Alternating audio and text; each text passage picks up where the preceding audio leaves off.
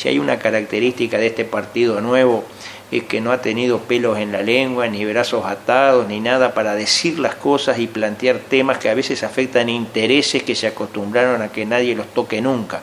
Nosotros planteamos el tema forestal, lo decimos con total sinceridad, porque es lo que pensamos. El país al Uruguay no le sirve que sus mejores tierras, por ejemplo las de este precioso departamento de Colonia, se terminen plantando de eucaliptus solo por el hecho de estar cerca de la planta, de, una de las plantas de procesadora de celulosa. Este, creemos que eh, tiene un destino mucho mejor estas tierras que eso y que los que los forestales, los que plantan, que planten pero no en las tierras agrícolas, no en tierras que pueden ser tambos, que pueden ser soja, maíz, trigo, etcétera. Creemos que eso no es lo que le sirve al país y por eso lo presentamos el problema y tocamos intereses. Por supuesto que tocamos y se despertó una reacción furibunda contra nuestro proyecto y se llegó al veto presidencial, lo cual yo creo que fue un grave error del presidente y se lo hice saber.